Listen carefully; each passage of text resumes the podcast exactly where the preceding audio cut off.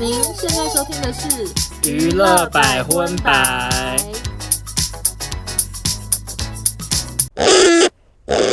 本节目由克兰斯植萃履历平台赞助播出。爱漂亮的女生注意听，你知道自己正在使用的保养品是怎么被做出来的吗？里面的原料又是由谁提供呢？在一无所知的状况下，你真的觉得安心吗？现在就让克兰斯植萃履历平台帮你安一百个心。克兰斯植萃履历平台是美妆业界首创的全新溯源平台。利用这个溯源平台，你可以轻松掌握产品从原料变身成保养品的一切过程。透过平台上具备公信力的透明化资讯，确保自己所购入的产品是遵守最高安全规格生产的安心保养。克兰斯用一百分的透明化溯源，带给你一百分的安心感，是第一也是唯一这样做的美妆品牌。十二月一号到十二月三十一号，加入克兰斯赖好友玩安心植萃小测验，就能临柜免费兑换克兰斯安心保养奇迹爆水霜五梦，数量有限，大家赶快玩游戏换安心。嗨，大家好，我是邵忠我，收纳，欢迎收听第一百一十三集的娱乐百分百。耶！相信各位听众朋友应该听得出来，我是以一种非常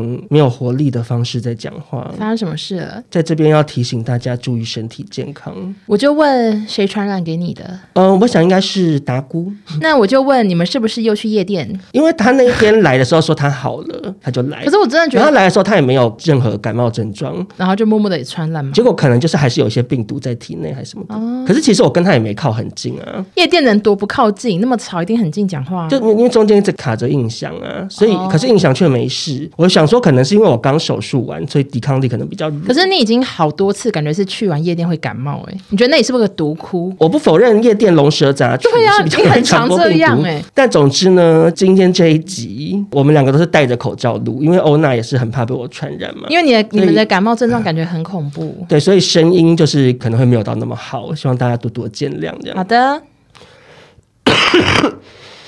的，你留着。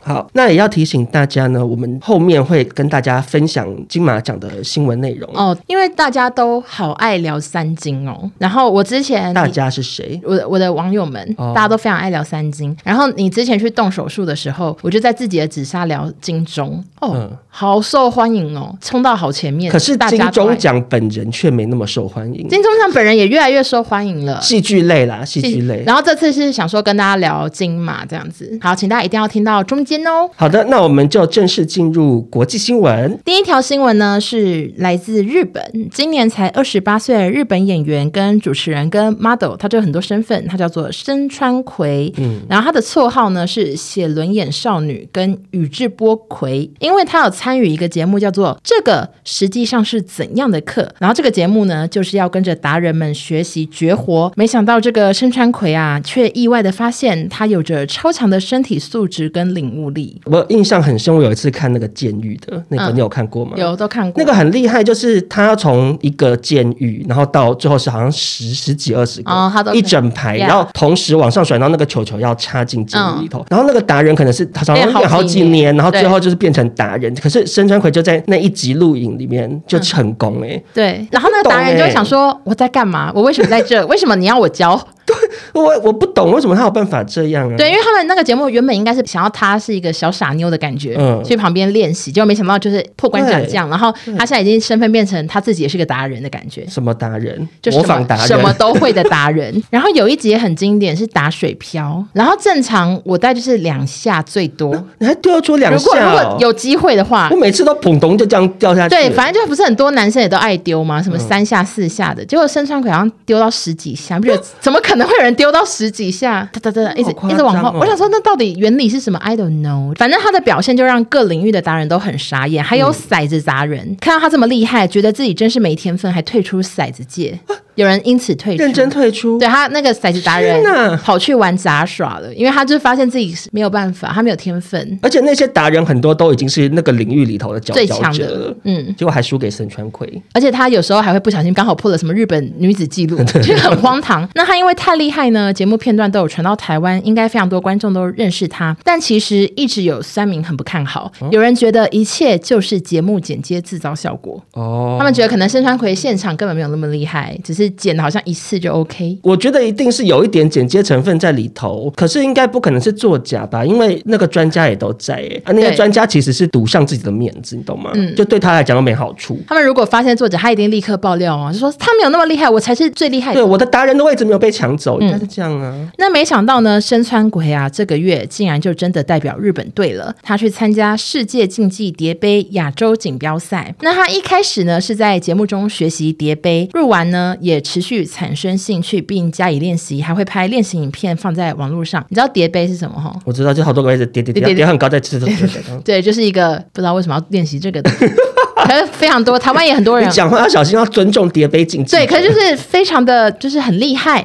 对，这个月他直接成为国家代表，他在团体赛、双人赛、女子个人赛分别获得金银铜牌的奖项。我觉得彻底打脸酸民，而且怎么会怎么会有人就是这样点点点，然后最后还真的去当国家代表，好扯。就有点像是那个张震啊，他当初拍《一代宗师》的时候，嗯因为王家卫是很有名的，拍一部戏都要拍好几年嘛，对嗯然后就会真的把人送去学武，然后张震是练那个武术练到后来去国际比赛那个武术，然后好像还得名什么的，哦就有一些厉害天世界上就是有一些很认真的人。那深长鬼有人分析他为什么会这么厉害，是他有说过他是一个很会一心二用的人。嗯，他说他小时候可以边读英文边跟朋友聊天，我不行、啊，我也没办超法级不行， 想说他他竟然可以一边背，然后一边跟人家聊天，所以或许就是造就他现在什么都会的那个状况。那我们在这边就是期待深川葵在日本缔造更多奇迹喽。那接下来呢，要跟大家分享的是韩国新闻。韩国非常知名的经纪公司 YG，很多韩流天团都是这家公司旗下的。嗯，那他们在暌违七年之后，终于推出了一个全新女团，叫做 Baby Monster。呀、其实，在这个团体正式出道之前，就大家讨论度就非常高了，因为想说啊，BLACKPINK 的师妹，那 Baby Monster 他们成员平均年龄是十六岁，年纪最小的成员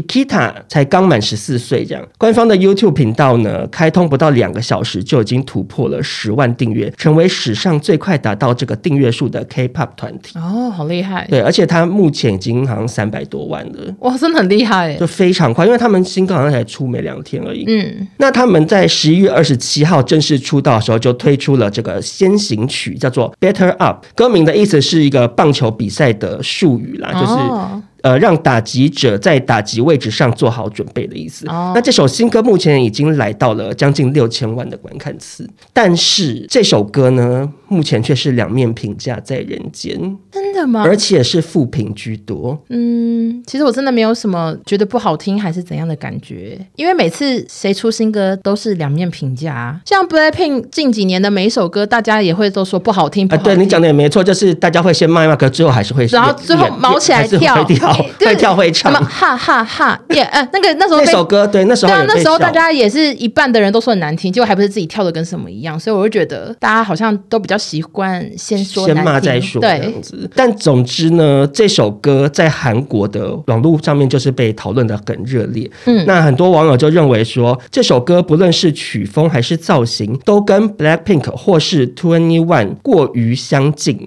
然后而且啊没有特 Twenty 色 One 已经是十四年前的嗯嗯事情了。然后我那时候看 MV 的感觉，其实也是这样、欸。嗯，就在想说，哎、隔了七年的时间，然后推出一个新新团，然后可是怎么 MV 看起来就是旧旧的，然后到嗯 ending 又是来给我大合唱，就是跟 BLACKPINK 的每一首一样，然后他然们就后一哦大起。家一起跳，对，就是一定最后会有一段所有成员冲出来，然后 dancer 也冲出来，把一个 ending pose 结束这样。嗯嗯，我觉得他们是想说师姐这样子那么红，我们先走这个方向试试看，而且因为我真的觉得那首歌就是没有到很朗朗上口因为我才听一次哎、会不会你过一阵子你也会唱？啊，也嗯是有一直可说没有人唱可能，你觉得 G Star 也 会唱。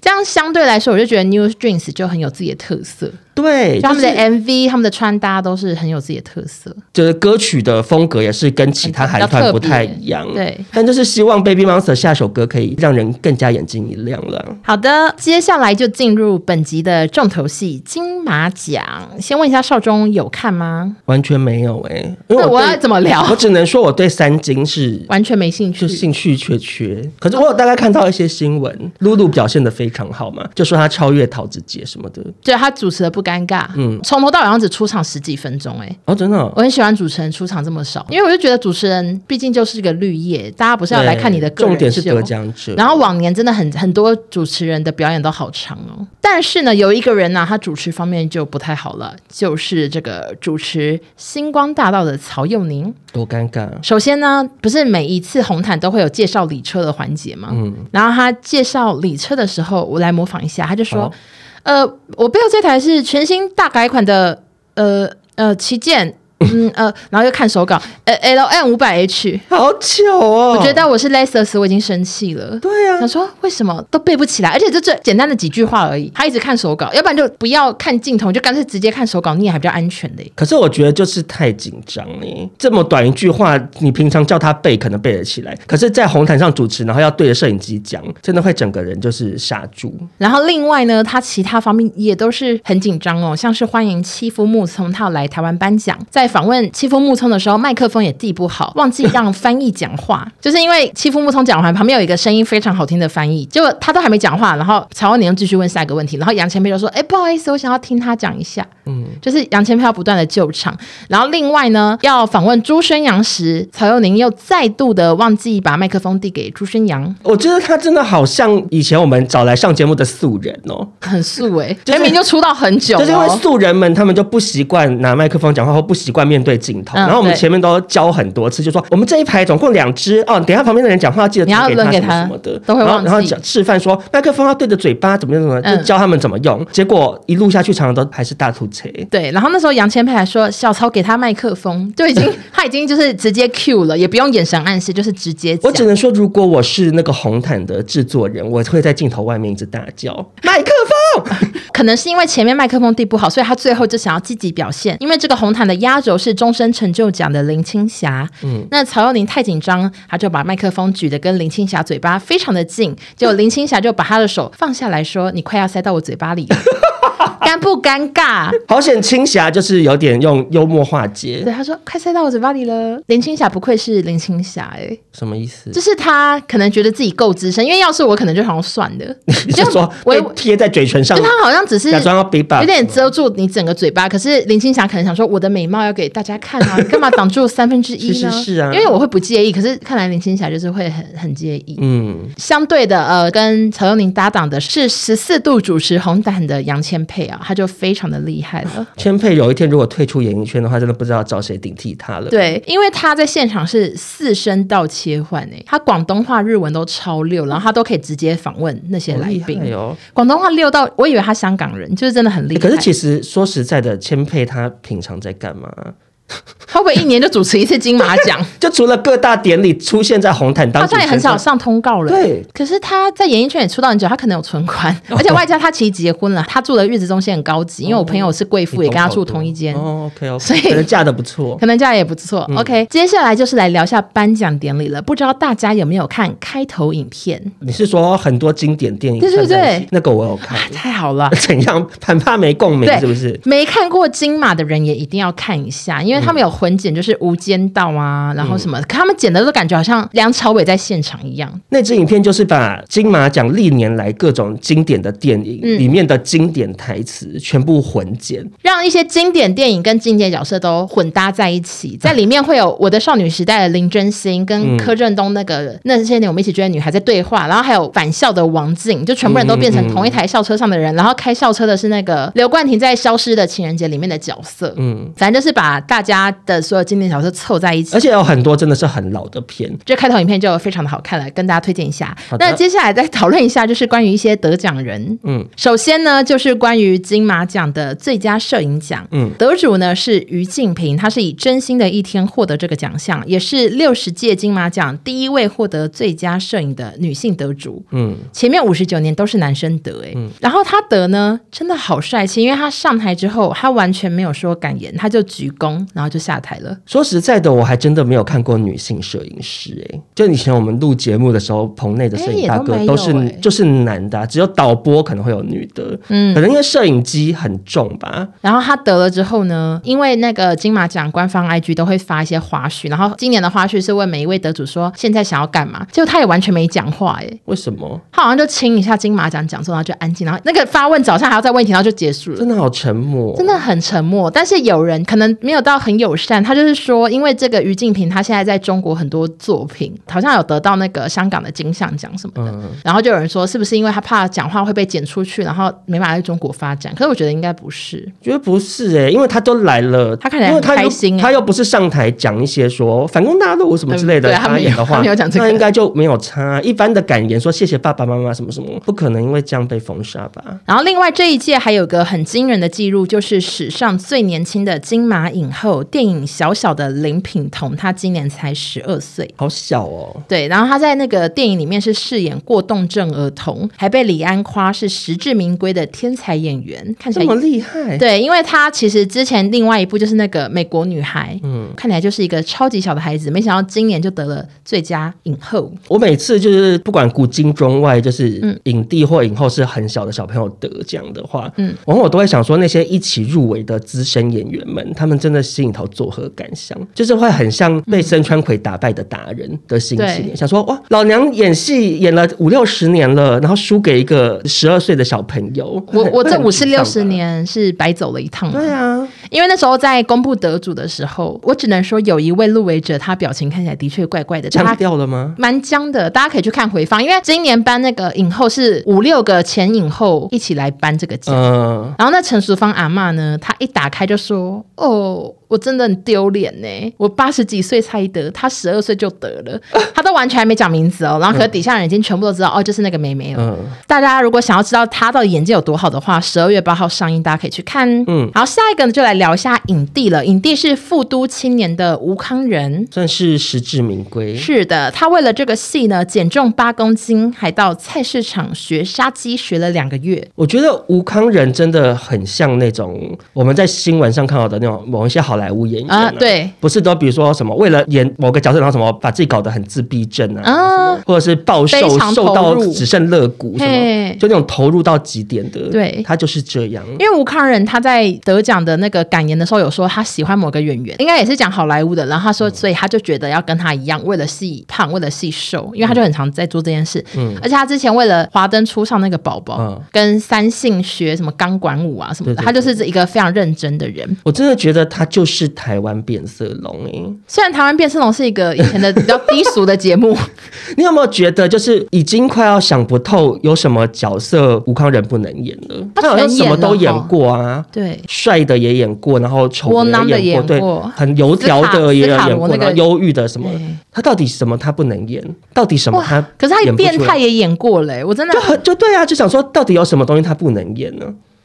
小孩子吧， 你说这真的难演，他没办法去演小小 没，有办法还返老还啊童对。对对，但是长大的角色他都可以。 OK，那这次他是饰演听障，全程都是手语。嗯，不过啊，我们虽然觉得他很会演，但这是他第一次入围金马奖哦，嗯也是他第一次得奖。台上的致辞却备受讨论，因为他有讲到我没有家人来，台下就是一片骚动，因为底下有做他女朋友邵雨薇，可是因为我们跟吴康仁接触过，你觉得他怪他吗？他整个人是真的蛮对，冷就是有冷点怪艺术怪家气质。。对，不是然后健谈的人，对，然后就是比如说一般明星，主持人问他什么问题，不管想答或不想答，你都会给个反正答就是案生一个讲法出来。呀可是吴康仁就是真的会是就整个干掉在那边给你看呢、嗯，然后而比较且他特别他也没有经纪人，他什么他都都是自自己己接洽，就感觉他整个人是蛮另类的。我想到有一年呢，我有跟他对稿，还在做电视节目的时候，然后那集有 A 啦，然后结果我就问他很多题目啊，因为脚本上就要写，结果他后来还打断我、欸，嗯，他说你们主持人也不会聊那么多，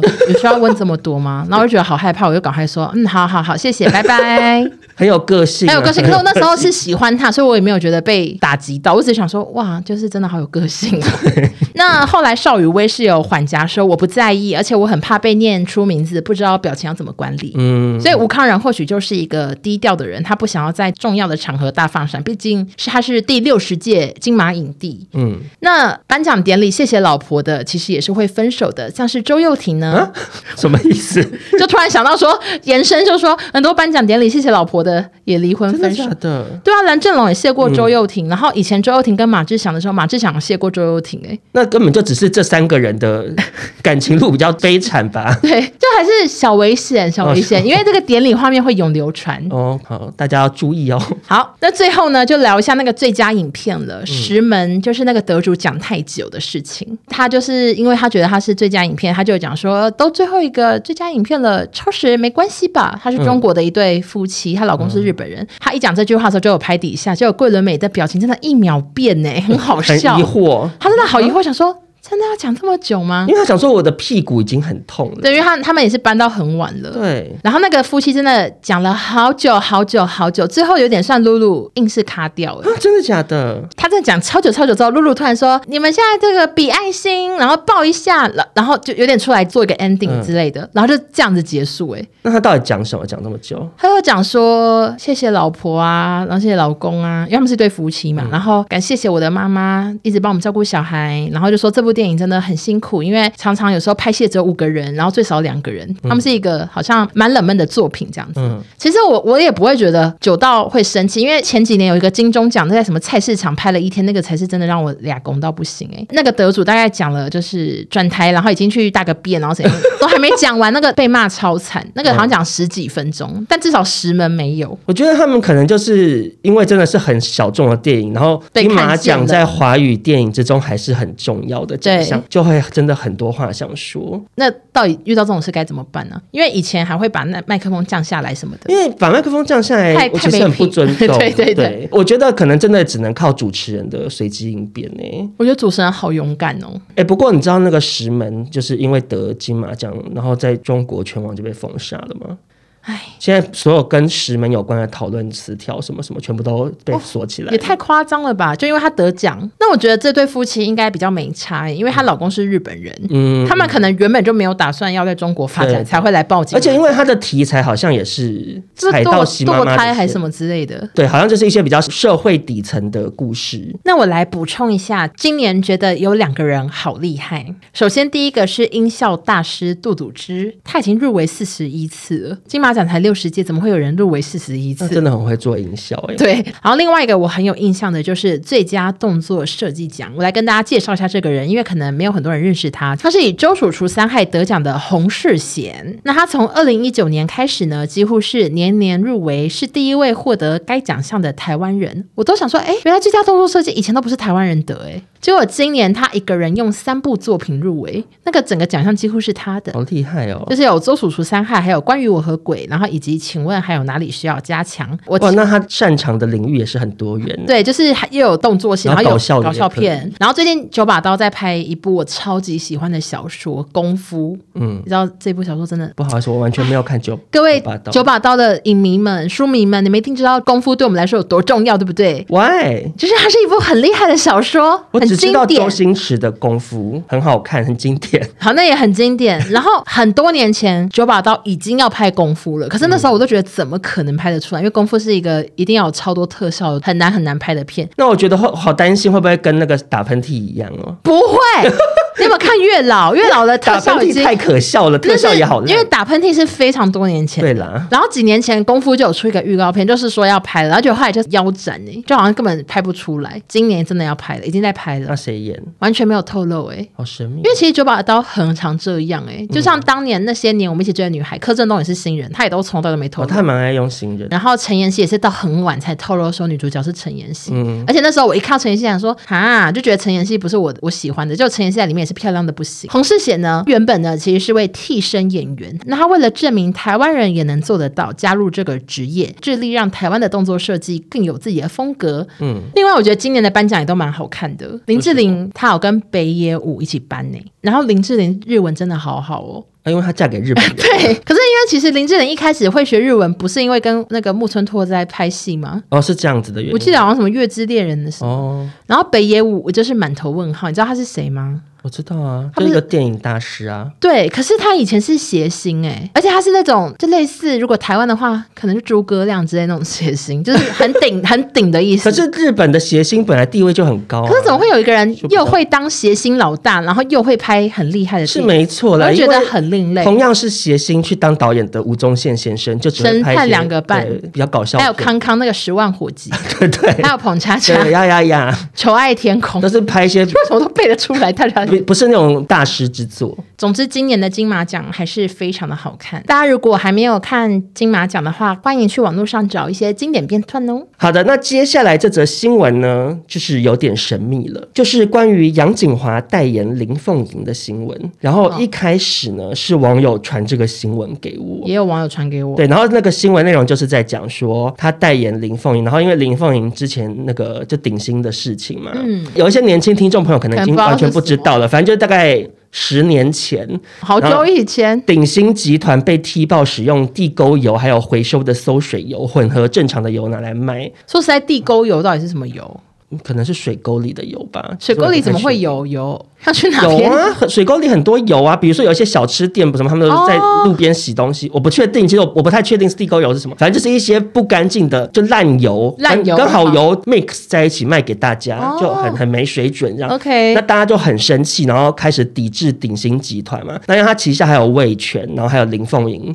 就其实有非常非常多品牌，大家可以自己上网查。而且其那实很多品牌大家也都不知道是他们的，然后对我也会买到就。是鼎新的这个抵制的事情，应该算是台湾的抵制风潮的开山鼻祖吧。嗯，就从那个之后开始，只要有什么店家或者是品牌有一些不太 OK 的行为，大家可能就会说拒买拒买这样子。然后那家店可能就会倒闭，所以呢，这次锦华代言哦，就很多网友很生气。可是啊，神秘的地方是什么呢？ 我平常啊收到网友给我的新闻，我都是先把链接存起来，然后等到我昨天要做功课的时候，点开来新闻不见了。哦，被下架了吗？对，然后我想说，哎，怎么会这样？结果我一搜啊，全网没有半则新闻，全部都被删掉了，然后只留下广编稿，就是什么杨景华乘以林凤营，二零二三年全新广告美好上线，感受浓醇香。嗯，我说，哎，怎么会这样子？然后好厉害！ PTT 找不到讨论串低看只有一篇，然后而且人气很低，就只有三个人在留言的那种。嗯，我对这件事情就有好多怎么会这样？首先，为什么杨景华要代言呢？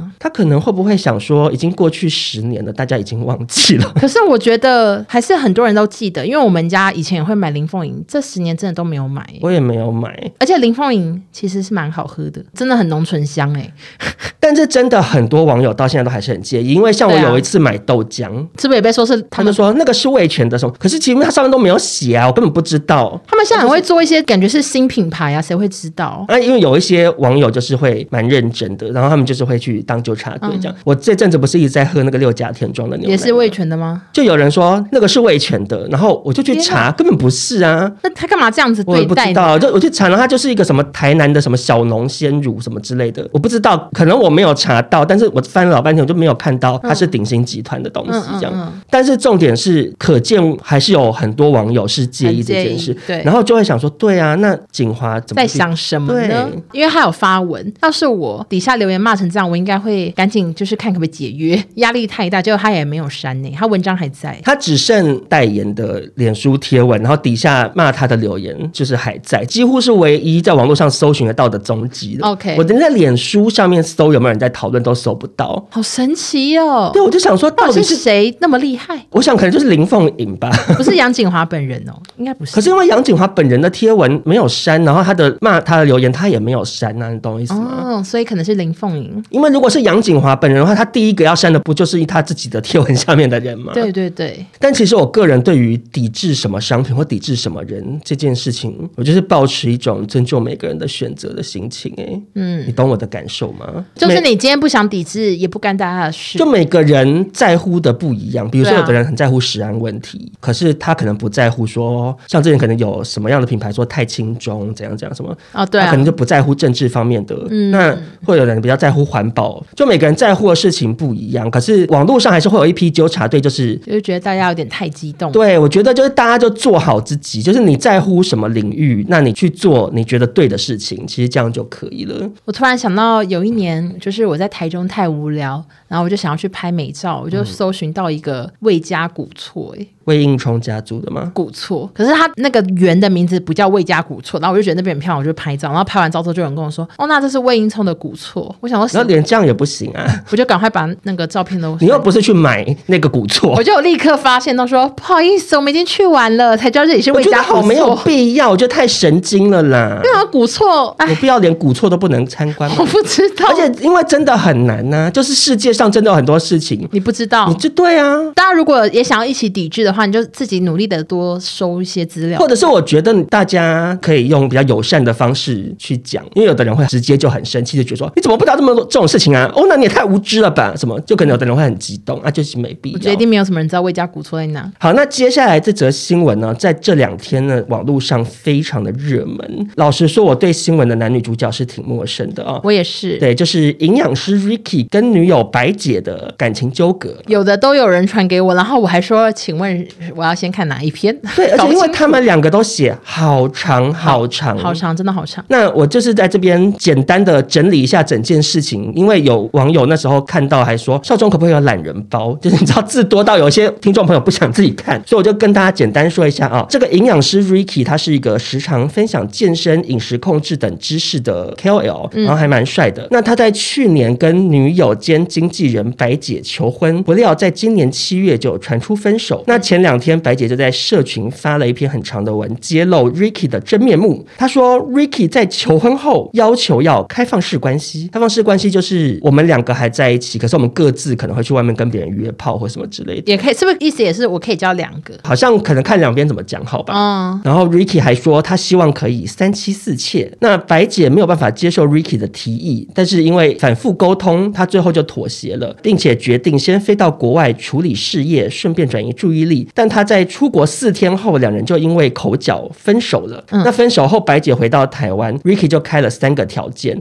第一，把狗让给他；第二，离开公司；第三，官宣分手。嗯然后白姐是说，因为那个公司是他们一起创的，因为他就是他的经纪人，但 Ricky 拿走了全部财产跟整间公司，让他觉得人性真可怕。那白姐一开始发这篇文的时候，底下讨论都是觉得他好可怜哦、然后就怎么会骂这样骂子 Ricky， 可是呢，过没多久，Ricky 就发了好长的文反击了。他讲出了一个完全相反的故事，对就是完完全全 totally 的 different。呀，他说，其实他才是被戴绿帽的受害者。未婚妻白姐呢，提出婚前应该要各自保有和异性交往的机会。那没想到后来就发现，未婚妻和一位外国人的暧昧对话，内容是说：“你这样很性感，很好看，你来我床上你就知道了”的调情话语。嗯，那还看到他们有拍一些亲密照啊、亲密影片，甚至还有这个老外下跪求婚、未婚妻点头的影片，这样。怎么会有人答应两次求婚，就觉得很另类？不知道，还是说他的愿望就是被求婚，就是太喜欢被求婚了。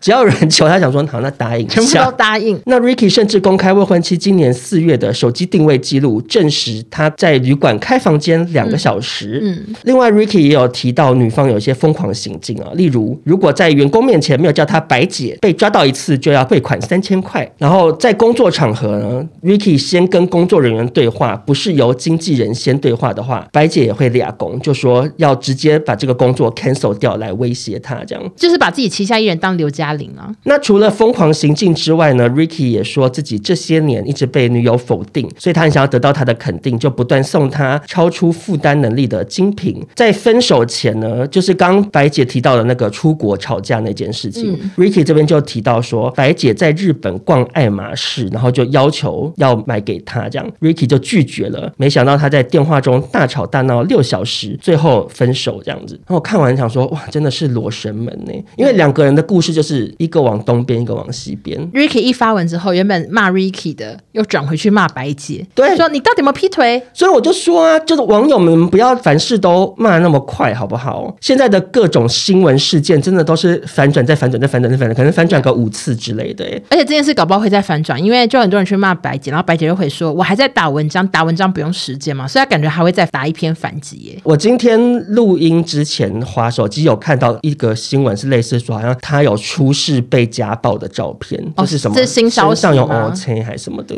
哦，这 Ricky 自己也有讲，他说是白姐在他家不愿意离开，他们最后拉拉扯扯，他把他还找警察还是什把么他的拖出去，对，所以应该是那时候哎就是家暴。对，可是就等于说每一件事情两边的说法都天南地北。呀但是我的建议就是感情事好像不要公开聊诶、你有没有觉可得？是我们两个都会分享。嗯可是我想说， 是不好的事情都不用公开讲吧。我觉得应该是说，希望大家分手都还是可以尽量保持风度吧。而且以后你可能会后悔，因为对你可能是现在恨他，但你以后不一定恨。真的，好，下一个呢？前进中国新闻，我们之前有报道过前 EXO 成员身家有两百亿的黄子韬。嗯，他虽然一直在戏剧跟音乐方面多方发展，却迟迟不认爱旗下艺人，叫哦做徐艺洋。而且就算一直被狗仔拍到他们两个去约会、跟家人吃饭，他还是否认，让网友酸他：“你真是浑身上下嘴最 硬，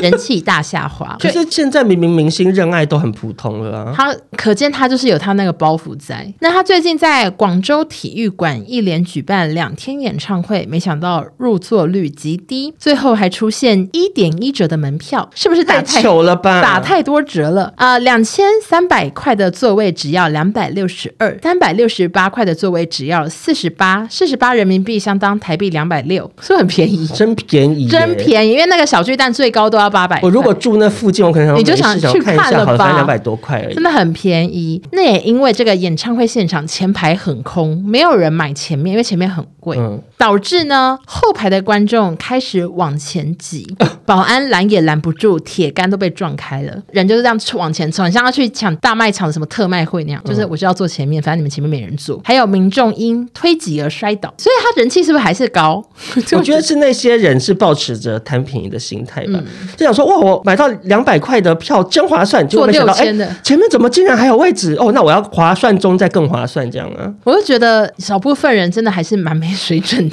对因为如果我们今天再买两百块，我真不敢往前坐呢。那这件事呢，就有掀起很多讨论，因为网友说黄子韬的身家已经两百亿了，他爸爸留的遗产哦是十辈子都用不完。他爸非常有钱，然后已经过世了。哎、说实在，两百亿真的可以退休。嗯我想说啊，被大家笑成这样，然后那个演唱会还卖不出去，我哎，然后我还要练，我呃心灰意冷累死了。哦，我就直接就离开这个演艺对圈啊，了。两百亿可以花好久好久好久。对啊，又没差。他还带货、哎他会不会？他其实是工作狂。哎、他是不是那个直播带货一直俩工？对对对，很凶的那个，你看他多认真工作。真的。为了这个还跳这种唱跳演唱会，何必这么辛苦？ 就一直叫他我也叫他退 休。好，下一个呢是一个完全相反的故事啊、香港娱乐大亨向华强的老婆向太，你知道是谁吗我？知道，她叫做陈兰，然后也是郭碧婷的婆婆。就是向左的妈妈，对向左向右，对，然后向左长得很像萧敬腾，也是会在直播的时候骂人哈，也直播到后到一半会大俩工。对然后而且因为向太太很红哎、万圣节嗯万晚圣节饭对啊，扮好像，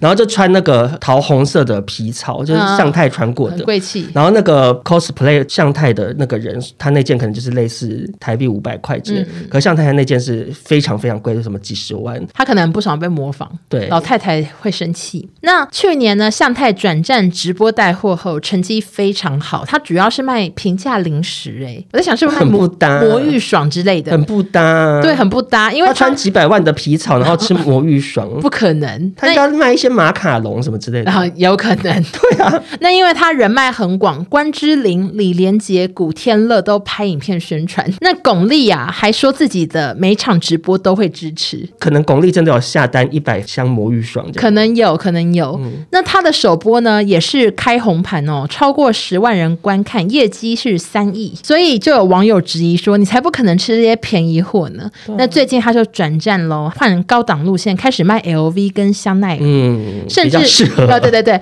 那甚至还卖了爱马仕最难买贵妇中的贵妇才买得起的两款包：黑夜房子包跟喜马拉雅鳄鱼皮。反正就是一个包包，它弄得很像个房子，然后上面有窗户。其实就是哦嗯以路人来看的话，不一定会觉得它很漂亮。可是爱马仕的所有贵妇们就会觉得，我人生就是要有那颗包。嗯，可能要几千万的配货，我也要得到。然后鳄鱼皮就是鳄鱼皮做的，它是白白的，嗯然后那个配色很像喜马拉雅山之类，所以叫喜马拉雅鳄鱼皮。那像是这个包呢，黑夜房子包 Angelababy 有，那喜马拉雅的鳄鱼皮谁有呢？我查了一下，钱帅军有，怎么会是钱帅？因为钱帅军的男友涉及全台最大地下汇兑案，洗钱两百一十七亿。 我想帅军现在已经带着那个喜马拉雅鳄鱼皮，不知道逃远走逃高去哪里。飞，对对事实上你要洗钱两百一十七亿，你才有可能获得这个对因对，为代表它有多贵。我就是其实很傻眼说，这个金卡戴珊才有的包为什么会出现在直播平台？因为这是真的很扯哎、对，因为爱马仕的包包是著名的神秘啊。就很难很难买。而且你甚至没办法走进去说我我要什这个么，从来你没就是有只能跟店员尔虞我诈的 Yeah 然后配货配到某个程度的时候，对方会拿出说我们最近有这款包，你要不要看一下？而且你根本不知道你可能配没有想要那款包，对你可能不知道要配到什么程度哎、而且像台中的大圆柏，听说配货是最难的，因为中南部什么彰化贵妇、云林贵妇也都去台中买，以前可能配二十万可以拿到，现在已经要配一百万了，哦好而那个包夸张包哦可能才价值十几万。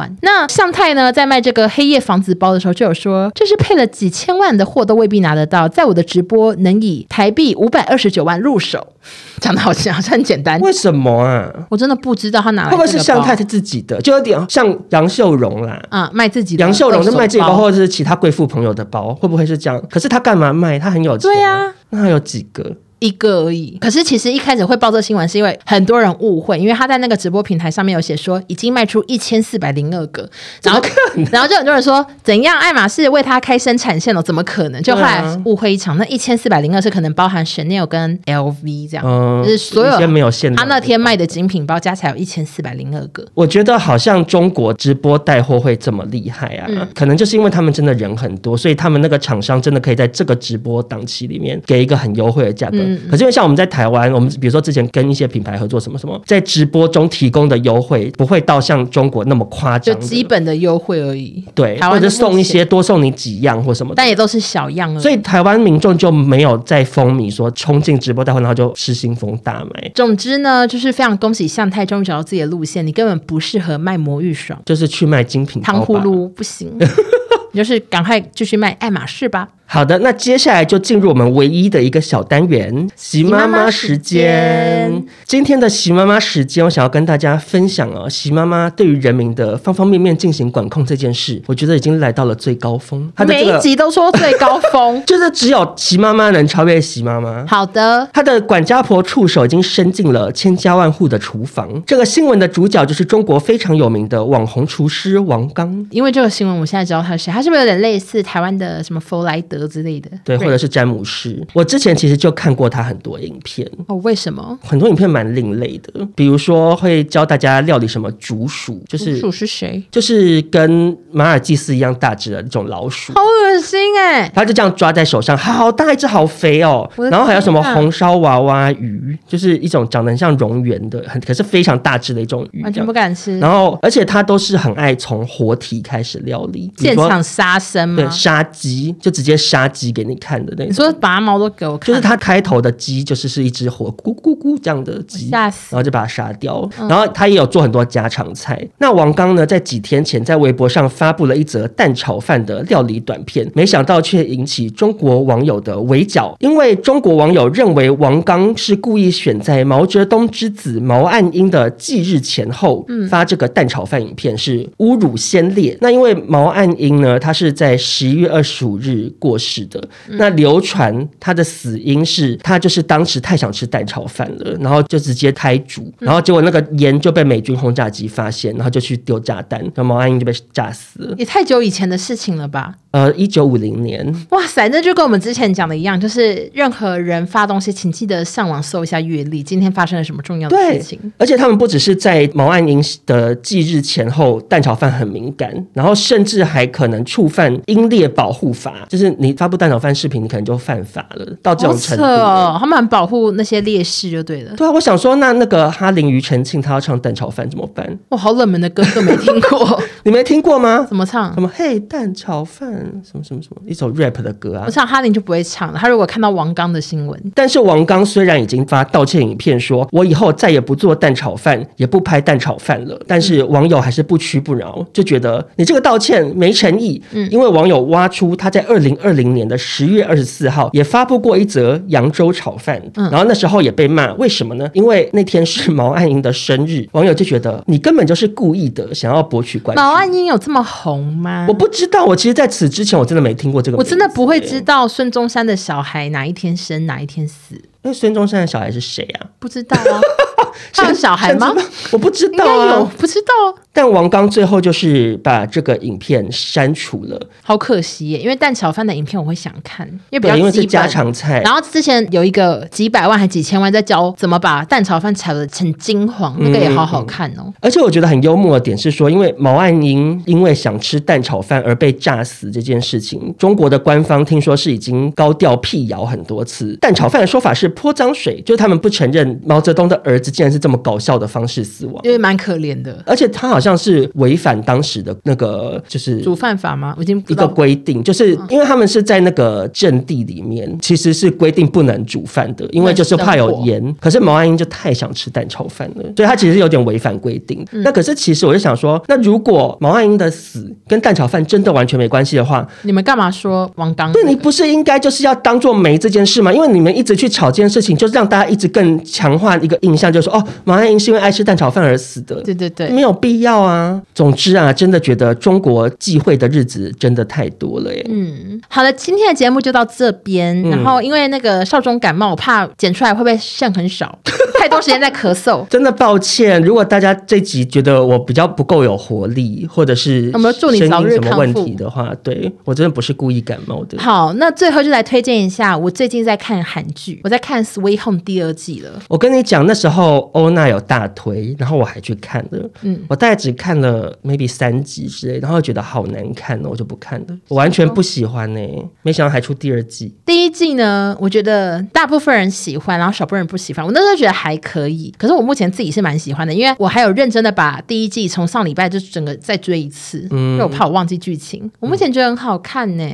我好可怕。那欧娜跟男朋友重久别重逢，感人吗？不会啊，因为我们就是一直都是这样，因为他回来还要先上班呐、大概晚上十二点半开始上到早上八点吧，很搞笑的时间。然后他就在我房间外面的小客厅上班，然后我大概半夜四点要睡觉前要去帮他热饭，好贤惠啊这！是一个很平凡的生活。我就会去一楼的厨房帮他热好饭，然后他还在开会就放在旁边，然后我就进房间睡觉了，已经连续五天这样，所以我睡得很不好。那时隔大概半年，他再半见年到你多，有对你的销售的程度感到很惊讶吗？完全没有哎、可能平常看我看太多了，视讯的时候，所以他已经习惯了，他已经忘记我以前长怎样，什么都想不起来。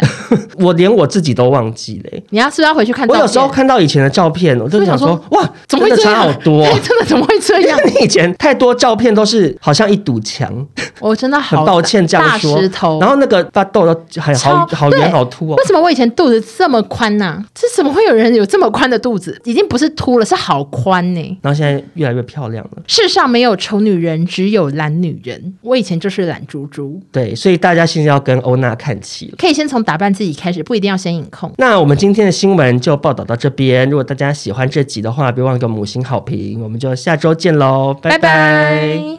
拜谢谢大家。